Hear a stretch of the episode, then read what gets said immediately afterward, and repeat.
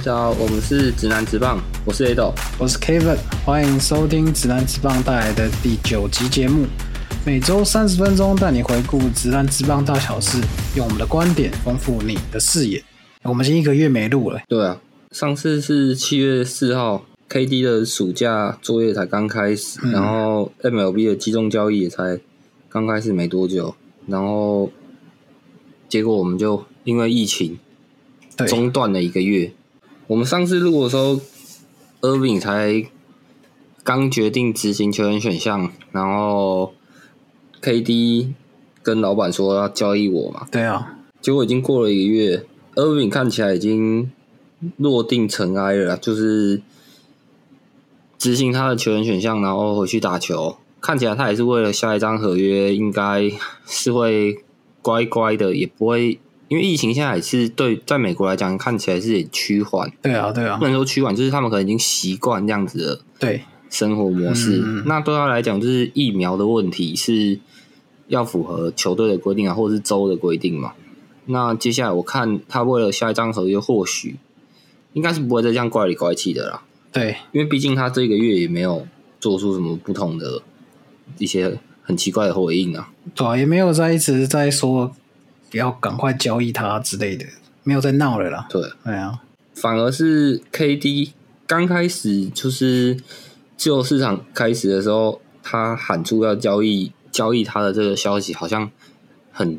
震撼，然后感觉好像就这个暑假，其他二十九支球队可能会拼了命想要得到 KD 这样子，对啊反而但是这一这一整整整一个月，反而就是静悄悄的，好像都没有什么特别的。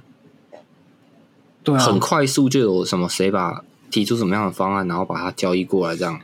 是不是篮网可能他们的要求也算蛮高的，所以很多球队可能没办法达到篮网要的符合他们的期待，这样。现在看起来就是他们老板蔡崇信就是要已经对他们两个已经有这种受够了的那种感觉吧，就是不想要被他们两个牵制住。嗯，那可能为了球队的未来，或者是说整个球团的经营，如果他这样子喊出要交易他，蔡崇信现在就是已经放出权力给他们管理阶层，就是让他们全权去决定。然后，如果 KD 要得到交易的话，他就是要尽量榨干那个交易，另外就是执行交易方的另外一另另外一队。嗯，他如果要得到 KD，他就要付出很大的代价，因对啊为篮网就是要完全的榨干他这样子。就是剩余价值啊。对，像前面七月八号的时候，就有一些像什么一些那些小道消息，说什么灰狼开价用篮网对灰狼开价要 Carl Anthony Towns，然后 Anthony Edwards，然后四个首轮去换 KD。说真的，这根本就是完全是在抢劫啊！这就是这个太夸张你了。光讲你光讲 Anthony Edwards 跟那个软糖两个去换 KD，我觉得就已经很扯了，因为 Anthony Edwards 就已经打出他的那个价值出来了，对啊而且他就是一个潜力新秀，然后再加上他的年纪，那你就算去换现在 KD 联盟顶尖的这个小前锋，他剩余的那个年限不会比 Anthony Edwards 还要来的长啊。那在这，然后你还要他的四个首轮签，就是未来的潜潜力新秀，真的，这完全就是一个抢劫的地方。这个消息就是记者拿出来炒作的，因为篮网现在是有西门嘛，然后你根据交易规则，就是有指定新秀的球员，篮网都是不可能交易的。哦。那因为 Anthony Edwards 就是嘛，对，所以你不可能同时有 Anthony Edwards 或者是 Ben Simmons 这种这样子的状况。嗯嗯，原来，所以就是任何有像是那种什么卢卡、崔样啊、Mitchell、德拜尔、Tatum 这种，在这在这个里面的话，基本上就是记者随便记者随便去抄的不过我觉得各队为了要得到 KD，一定都是有去探寻。那这一整整一个月都没有什么消息，感觉起来就是篮网开的条件非常高，那其他的球团是没有办法接受的。没错。那哎，就是前几天呢、KD 也有跟蔡崇信会面聊过，对不对？好像是昨天吧，哎，对，昨昨天，天昨天他跟他老板就是听听那个记者听看那个记者的消息，就是他们不是用那种什么电话联络，是蛮正式的一个会面，然后他是跟老板重申他的交易请求，要求他的老板在他跟总教练还有总经理之间二选一的这种态度啊。这么那原因是因为 KD 对于篮网的未来没有信心，这样子蛮不给 Nash 面子。也很不给篮网老板面子吧，就很像、啊很像那个 Ben Simmons 在那个七六人西门人生的那对对，个超第二出，哎，第二出的感觉，就他整个整个就是不给球团，或者说不给他们老板，就是有那种面子的那种感觉，就是到处放话，然后用各种的消息去施压这种感觉。嗯，而且说真的，他要他觉得他对篮网的未来没有信心，但是 KD 在续约之前，他的剧院跟总教练就是 Nash，嗯，还有这是整个教练团基本上都是一样的啊、就是说他在续约之前的时候，教练团都是这样子。那你续约之后，你的教练团还是这样，那跟你那你在续约那当下，不是就会觉得说，我对篮网的未来是没有信心的吗？然后他会这样子对篮网没信心，应该是之前那个啊季后赛被塞尔提克很少。不过说真的，呃，你要这样讲也是啊，但是就是所有教练团基本上都是围绕在你的你的人际关系，或者是说嗯以你为中心去做打造的。对，那包含像是说球员的一些交易等等，你说教练团或者是说剧院有没有去跟你讨论？我觉得一定都是。一定都是会，一定都一定都是会参考你的啊，因为毕竟你就是球队球队的主力嘛。对啊，或许他的影响力不会像拉布朗那样子那么明显，就是好像整个湖人现在都变富保罗的这种感觉了。对，但我真的觉得布鲁克林篮网就是总教练、总经理，包含他们现在所有的一些什么助教，有的没的，几乎都是都是 K 跟 KD 有关系的人啊。嗯哼哼，甚至他在被横扫的时候，KD 有帮内许说话所以你如果说在那时候就已经很不爽内许，或者是说在续约的时候就已经觉得对篮网就是球队的未来是非常没有信心的，你应该就是早要说早就要说出来，而不是到现在你要搞得这么难堪吧？纯粹只是不想待了，想换个球队争冠军嘛。他现在就是觉得当初他在交易去金州勇士的时候，这条路是很简单的，哦没想到跑到布鲁克林篮网却没有这么简单，所以他才会觉得说总教练或剧院是有差异的吧？嗯哼哼，因为他觉得金州勇士就是比较强嘛，然后还有金州勇士的队友也比较强。是啊，换句话说，他是不是有些在那种暗示感觉，像是交易前的哈登，或者是说现在的 Irving？因为去年就是 Irving 就是打没有打疫苗的关系，所以他在纽约都不能不能上场嘛，然后只能去客场，就是没有疫苗规定的球队才能上场。对，所以我觉得他说总教练或者是说剧院有一个原因，可能就是说他觉得管理阶层没有办法去帮他把这些球员的可能私下的一些问题解决，嗯，这才是他主要的一个诉求吧。这是我认为他对就是这件事情的一个认知啊，因为等于让他觉得过去一年是白费的。对啊，一个就其实他们三巨头很很少有机会可以同时在场上打球。这这这个可能跟管理阶层也有些关系啊，或者说跟球员本身就是他们之间的互相沟通有没有达到一个有效的桥梁，就是建立一个有效的桥梁这样子了。那看起来过去一整年是篮网有这方面的存在蛮大的困扰，那包含像是。我觉得已经很常看到在新闻，就是在新闻上看到篮网的老板蔡崇信会出来说话嘛。那其实有些时候是不是应该是由那个总教练自己，像内许自己要去安抚球员这样子，后是不是会比较好一点呢？而不是总是要透过老板，或者是总是要透过更大的球员，然后一定要去发声，然后才能来解决这些事情。甚至今天 KD 就直接讲说，如果篮网不回应他的交易请求，那接下来他就不会出现在那个训练营里面，就是简直就是去年的 Ben Simmons 的第二出戏啊！哇，想不到 Ben Simmons 到篮网，然后跟着他的西门人生续集也到篮网。对啊，如果我没有解决，那不是接下来 KD 又不上场，那是要怎样？跟西门一样说什么背伤是不是？各种各种伤病啊，各种痛啊。不过他说真的，他的实力就还是摆在那边呐。就对了，可能现在蔡崇信对于蔡崇信对于说，就是 KD 的交易，他要尽可能的得到更多的报酬，然后来去强化篮网未来的基础。或许如果一直这样，一直因为一直这样僵持下去，就是会导致两败俱伤嘛。KD 不能上场，那你篮网的像是接下来战绩，或者是说。球队的胜利可能都会很困难。那对于 KD 来讲的话，就是他就是在消耗他的时间，所以其实是我觉得两败俱伤啊。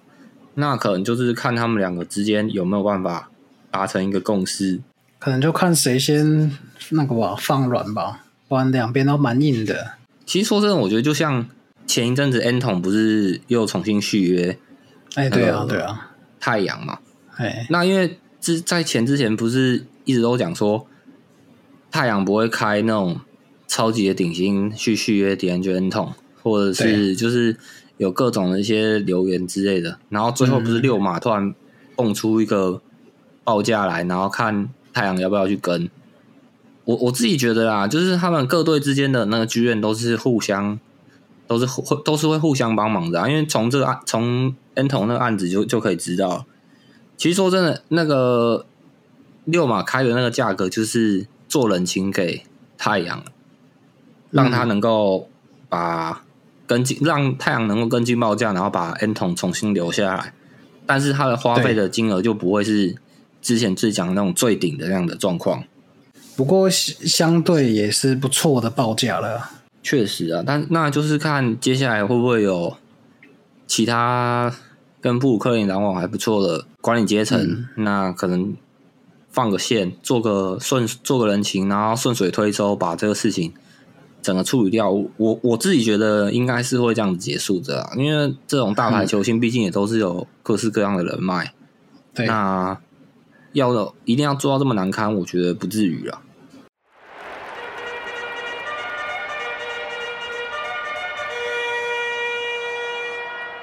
接下来对于 NBA 来讲的话，我觉得有一个规则上的重大改变可以跟大家讨论一下，就是在下一个赛季二零二二到二三开始，防守球员如果要为了阻止转换快攻的话，针对不对球的犯规将会进行罚球。就我们很常会看到，就是 NBA 转换快攻的同时，然后对，呃，球会往前甩嘛，那防守球员就会觉得说追不到，然后马上就直接。拉一个人去做一个犯规，那通常就是说直接变死球状态，然后发边线球。对，那在下一个球季开始，像这样子的状况就会直接被吹判是执行罚球了，还蛮像那个非法的违反运动道德。就是我我们在看非法比赛的时候，或是在看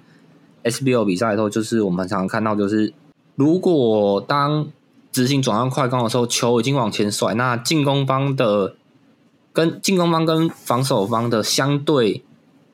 位置，如果进攻方是比较趋前的，就是防守防守球员是没有办法执行他的防守状况，那他这这个时候的犯规就会直接被吹判违反运动道德，就是罚球，然后进攻方并保有球权这样子。那如果是那种，就是他在快攻的话，前面是没有防守球员的那种重大犯规的话，也是吗？也是啊。就是他在下一个赛季开始，就是会针对这种，就是连就是连不对球的哦，因为以前是啊。球一甩嘛，然后可能旁边有有那个进攻方，那防守方就是直接对他做拉人这样防守。针对连针对无球，对，就是他要避免你让进攻方有得力的状况的时候，你去破坏掉他的节节奏，或者说直接让裁判响哨，然后去终终暂停比赛。然后变死球状态，那进攻方就会失去这个得力的状况嘛。所以下一个赛季开始，这样子的犯规会让进攻方执行罚球，然后这个罚球是可以由任意一个球员执行，就是不一定是要被犯规那一位，有可能说像是在场上是有保罗嘛，或者是说布克这种后卫比较会罚球的人，那就可以直接让他去罚球。这样子的话，我有个疑问。啊，这样第四节不是很常会有那骇客战术，那这样也适用吗？他现在这个规定是不适用在第四节或任何一个 OT 节次的最后两分钟，哦。不不管是不是快攻啊，就是因为如不不适因为如果是在这个时候，对，嗯。因为那那种通常是在呃追分或者是说比较紧迫的一个状态啊。嗯，他现在就是要终止你在呃前面的比赛的状况，嗯嗯而且这个而且这个这个罚球完之后，还是会由进攻方去进行发球，就是一样是由进、哦。进攻方保保有球权呐、所以这个这个就是基本上我认为就是 FIFA 的违反运动道德，就是 NBA 跟 FIFA 毕竟就是有一些规则上的差异，但是对，有一些内容都是会与时俱进的啊。嗯。我觉得对大家来讲，规 NBA 规则改变上比较多，大家比较有感触，的就是最早之前像崔样或卢卡当曲或者是哈登那种前仰跳投啊，在去哦 在去年被中 去年被修改这样子的规则嘛，就是少了这种前仰跳投的状况，这个就是大家很常会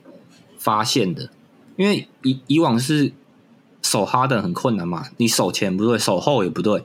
手旁边、手右边都都不对，你就是很容易就是会被他造成，因为他对规则的了解，就是其实是远远超过其他的职业球员，他对于规则上的理解就是。他能够知道这样子的状况，那裁判就是会想哨，就要去执行罚球，因为他侵犯到他的投篮动作、哦投篮的空间、进攻的手段，所以他可以执行罚球。那联盟就是我发现，像有特定的球员有已经知道这样子的状况，那他避免说有些球员一直这样子去制造得分，然后可能会影响到比赛的一些观看的程度啊。就是因为大家都会觉得说一直在买饭到底在干嘛，对啊，所以联盟就有去做这样子的修正。嗯那就变成说，去年就少掉了这样子的状况。不过，因为他们毕竟是顶尖的球员，所以他们很快的就可以去适应其他的方式去做他们得分的手段。那就像我们看卢卡当局或崔样，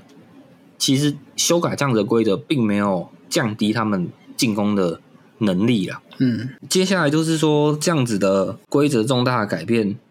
我们就可以或许可以知道说，有一些快攻，因为因为现在不能犯规了嘛，搞不好就会变得很多 NBA 球员，因为他们身体素质的差异就是休探嘛，对，各种各种表演呢，或许会对我觉得会搞不好会对球赛的精彩程度会有更多的加分呢、嗯，我也很期待。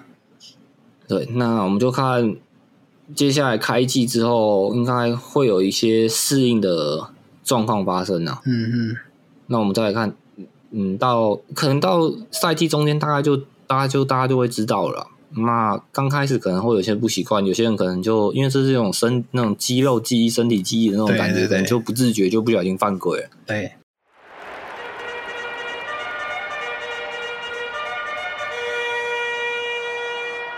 现在是 NBA 的休赛季，那 MLB 目前已经刚打完明星赛嘛，那就是进入赛季赛的尾声了。那今天我们说要恭喜大谷，就是自一九一八年他是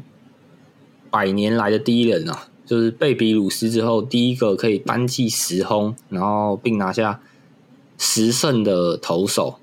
其实其实去年就有机会达成这样的成就，去年就九胜嘛。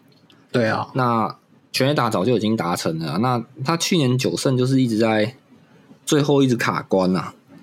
对，那第十胜就是拿不到。今年其实也蛮像的，就是九胜之后就一直连连续两三场就一直卡，一直卡。嗯嗯嗯，说真的，我觉得怪不了别人啊，就是没有办法说这么直白，但就是美西的洛杉矶天使跟同一个城市的洛杉矶道奇有明显的战力差距。真的差距蛮大的。而且今天大谷不只是拿下十胜十轰，就是这种难得的百年难得记录，他还达成每日通算的一千 K，、然后哦今天也有敲一轰，超越同队的麦创。呃，麦创现在是受伤嘛？那对，他目前是天使最多轰，然后今天一百生涯在生涯一百一十八轰也超越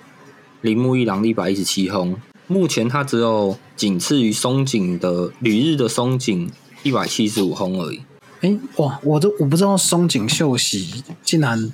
敲的全垒打比铃木一郎还多哎。铃木应该还是以安打为主啦，不是那种哦抛饵型的嘛。嗯，那但是以以大谷目前的状况，不过就是现在他大家比较会担心，就是他这种双刀流会不会对他接下来身体会造成负担呐？哦，就如果保持身体健康的话，我觉得打破松井一百七十五轰是机会还蛮大的，甚至是说就是他要明年继续挑战单季十轰十胜的这种条件，其实都是连续几年达成，我觉得都蛮有可蛮蛮有机会的啊。不不过说真的，前提就是他还会在天使嘛，我觉得这个要打上一个问号了。在在今年自由市场结束的结束前的时候，就是天使有他自己有讲啊，就是他聆听了很多队的报价，那最终他是决定不会交易大股。哎呦，那首先我是觉得说天就是大股对于天使的这种加分程度，就是让球迷会进来看球赛，或者是说转播，或者是说赞助商，其实是有很大的加分呐、因为他的魅力就是在那，魅力就是在那嘛，双刀流，嗯。然后他的实力也是不差嘛，投手不管是投手的表现、打击的表现，对整个天使来讲，其实是贡献度还蛮大的。那另外两位就是 Anthony 忍动 My Tron 是被伤势所苦，所以现在天使能看的就大概就剩大谷了吧。那接下来如果说他被交易走，如果他可以去像是同一个城市呢，洛杉矶道奇，其实十胜我觉得对他来讲一整季是蛮简单，他只要保持健康，其实很简单，因为嗯队友的火力资源是比天使还要强太多了。对啊，那那他如果单季要完成十轰，你整支洛杉矶道奇的打线这么强，那以他的目前打劫状况来讲的话，一定都是有人可以在后面保护他，所以对他的投球也不会到很散。所以他如果转队，说真的，十轰十胜其实是我觉得蛮简单的，他只要能够保持健康啊。在 MLB 来讲，台湾比较多大家关注的都会是在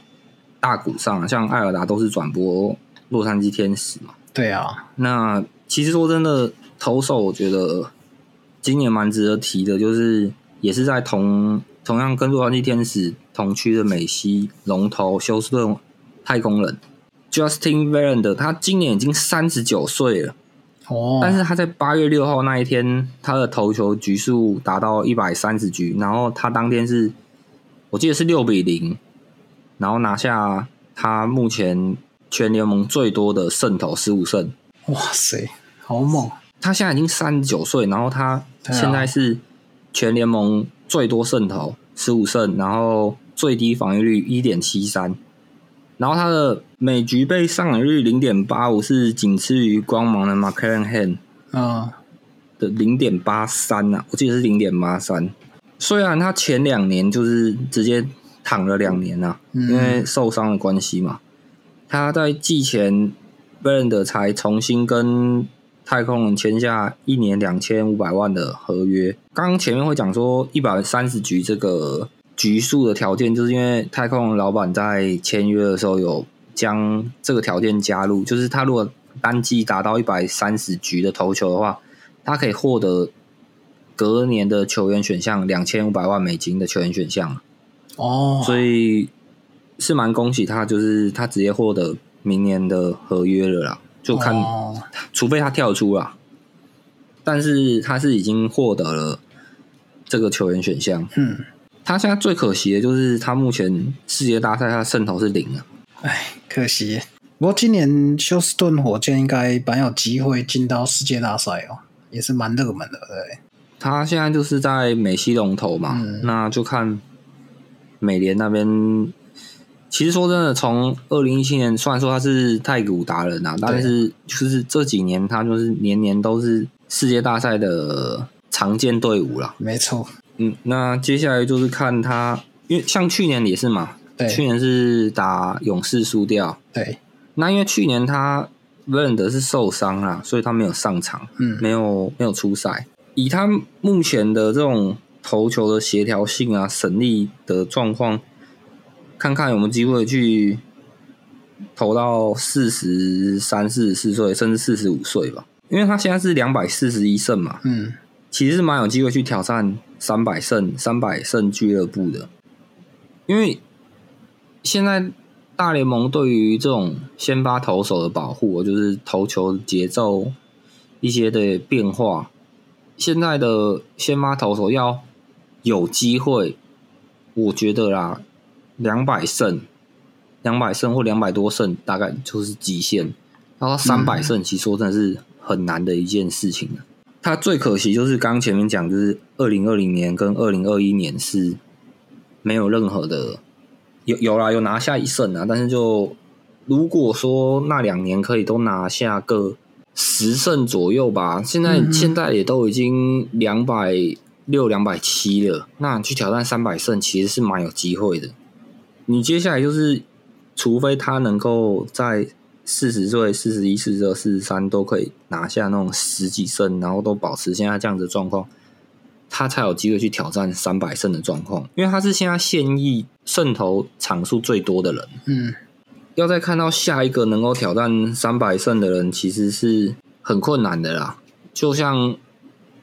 要看到下一个 NBA 有机会去挑战 Jabba Ju 的人，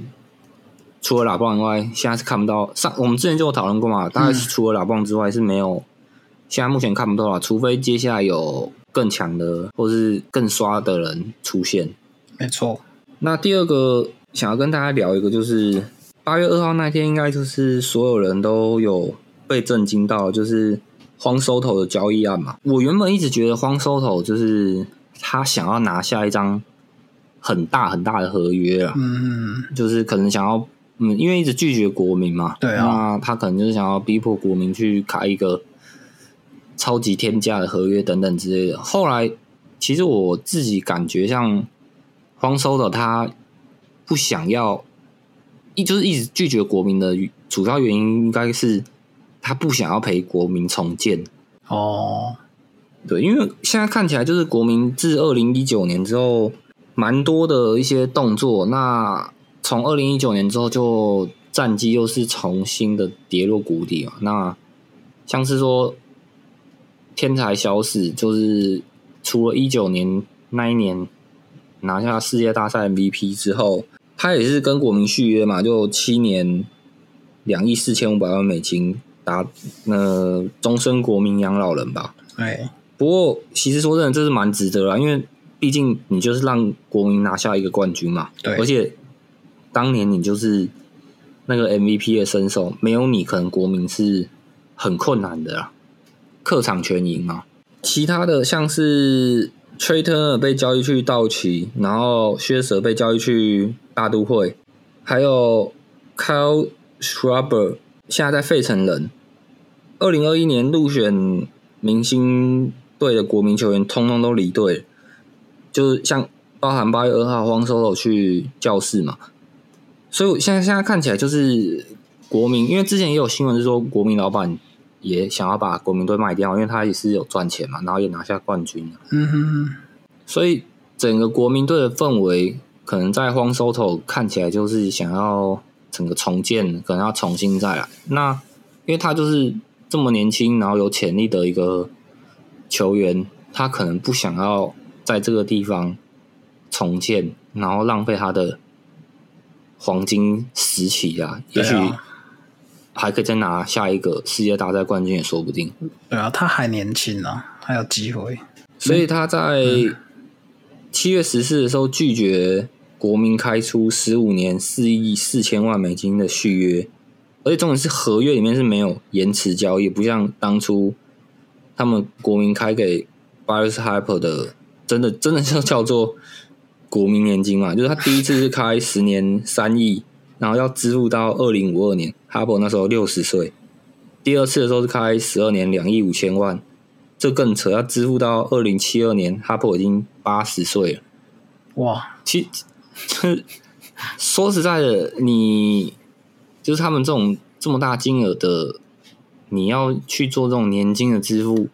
我都不知道能不能活到那个时那个时候。而且重点是你球团嗯，有没有可能破产，或者是说通膨等等整个状况的产生，然后你又要把这个合约拉这么长，我觉得，而且你又是那时候当家的看板球星，其实还蛮不蛮不尊重他的嘛。对啊，对球员也很没保障。对啊，所以你也你也不能说他当他后来去费城人十三年三亿三千万美金的续约，就是两相比较，说真的，大家都会选后者吧。去费城，虽然说他二零一九年就没有拿到冠军，蛮可惜的。对，只是你的这个合约摆在前面，这两个正常人怎么选都一定是会先选钱先拿到手吧。嗯，你也不用管他接下来自己什么财务规划等等这些，那是因为那是他家的事情嘛。嗯，所以以合约价值来讲的话，哈伯去费城，我觉得是情有可原的啦。那荒收头他拒绝国民的这个天价合约，我个人觉得是他想要到有竞争力的球队再去拼拼看那个荣誉，因为以他的身手，就算没有办法打破那种天价合约的状态，但是以他的状况，一定是都是可以签下还不错的合约啦，只要没有大伤的状况发生。嗯，哎，不过教室在这个季中交易蛮频繁的哦。对，当天他也跟酿酒人互换他们的终结者，Josh Hader 也到教室，然后圣地亚哥教室的 Tyler Roger 去密尔瓦基，然后还有其他几个人也去那个密尔瓦基酿酒人了。不过 Hader 不会到教室看到荒收头有一种心中感到不满，或者是说心中有一些那个心结，因为毕竟一九年那时候外卡国民跟酿酒人的时候，最后就是荒收头打出一支关键安打，然后让国民队在外卡击败酿酒人。嗯，不知道黑德现在还记不记得这件事情啊？他看到荒收头的时候，可能都会觉得有一种会会有点害怕嘛？不会啊，现在他们两个好队友应该要一起为教室拼一波才对啊，不会有这些什么心结啊。是没错啊。不过 Josh Hader 确实最近是状况蛮蛮差的，像哦，那一天在打那你以来教室之后，然后那一天跟巨人打，嗯在最后上场的时候，然后被巨人追平四比四。那如果没有九下 Manny Machado 的再见全垒打、再见三分炮，还黑的搞不好还要背那种，还要还要被救援失败啊。看他到交易到新球队，能不能赶快转换一下自己的那个心情？荒收头跟 Josh 的到教室，现在是感觉可能才刚开始的、啊，然后并没有有那种很强烈的火花去激起。嗯，你就看教室他在这个季中交易有没有机会去为他们接下来去季后赛，或者是说更后面的赛程有机会拿下更好的成绩啊？嗯嗯嗯，因为目前教室是在国联排在外卡三，对，那前两名是费城人跟勇士。嗯那目前国西的龙头就是洛杉矶道奇，那教室跟他有十六场胜差，他想要追上洛杉矶道奇，可能是有一些难度啊，因为毕竟就是要他连胜，然后洛杉矶道奇连败才有可能。那国东的龙头是纽约大都会，然后再来是国中是圣路易斯红雀。那因为今年 MLB 其实是有改一个赛制，以现在新型的季后赛制度来看，阿外卡三第一个会先，如果是以现在的战绩来看啊，教室第一个就要先碰不死鸟红雀。其实这对教室来讲是有一个难度，因为在季后赛的不死鸟红雀就是有无限的可能啊。然后包含今年是亚丁莫利纳的最后一年嘛，啊，那那还有 Albert Pujols 也是最后一年，那会不会红雀将士用命，然后去拼死打这个季后赛？说真的很难讲啊。所以你第一个先强碰不死鸟红雀，而且它又是分区的龙头，然后就算你过了，你马上就要去面对你同区的最强，也也也是目前联盟的龙头，就是洛杉矶道奇，其实是蛮硬的，就针对对季后赛来讲是蛮硬的啦。那我认为他教是目前的状况，可能就是想要放在外卡一或外卡二。哦，就算他第二轮去碰有 Max Scherzer 或 o n 的纽约大都会，我都觉得会比前面先碰红雀还有洛杉矶道奇还要来的好了。对了，这样比较下来，真的蛮差异，真的是有出来啊。对，那因为其实说真的，你纽约大都会 Max Scherzer 跟 d i g o n 都是刚回来不久。你有没有可能接下来？当然，我不是诅咒球员的状况了，就是说，会不会有一些伤势的因素又去困扰纽约大都会，也是有可能的。对，蛮难讲。那因为同区的洛杉矶道奇，就是不管是打者或投手的整个状态，我觉得是整个联盟来讲看起来是最完整的一个球队了。嗯，所以在整个。这个季中的交易，洛杉矶这么洛诶，圣地亚哥教室这么多动作，其实是他已经在布局接下来季后赛的一个状况。那跟科罗拉多洛基其实是有很大的差异。八月三号的时候，他们的剧院被问到洛基是交易大限前唯一没有达成交易的球队，他说他做到其他二十九队都没做到的事情。其实我不知道他这是哪来的那种信心，还是什么，就是好像很骄傲的一件事情啊。可能战绩的战绩就是这么差，然后又你还讲出这样子的话，不知道是有点不尊重自己的球迷或是自己球队这种感觉了。好讲好听一点，是相信目前我们现在球队整个组织就是我们团队想要的，我们相信我们的球队。可以再打更好的成绩，但是你是分区在呃垫底的位置啊，这就是一种信心喊话啊，对吧？喊标语啊那种。好，那我们接下来就看圣地亚哥教室能不能继续让他们的交易是发挥的更有价值吧。对，蛮期待之后 MLB 季后赛会发展出什么样的火花啦。那我们持续会追踪各种 MLB 的消息给大家。好，那我们下周一样会持续的更新哦，请大家继续关注我们。那今天就先聊到这边，好，下周见喽，拜拜，拜拜。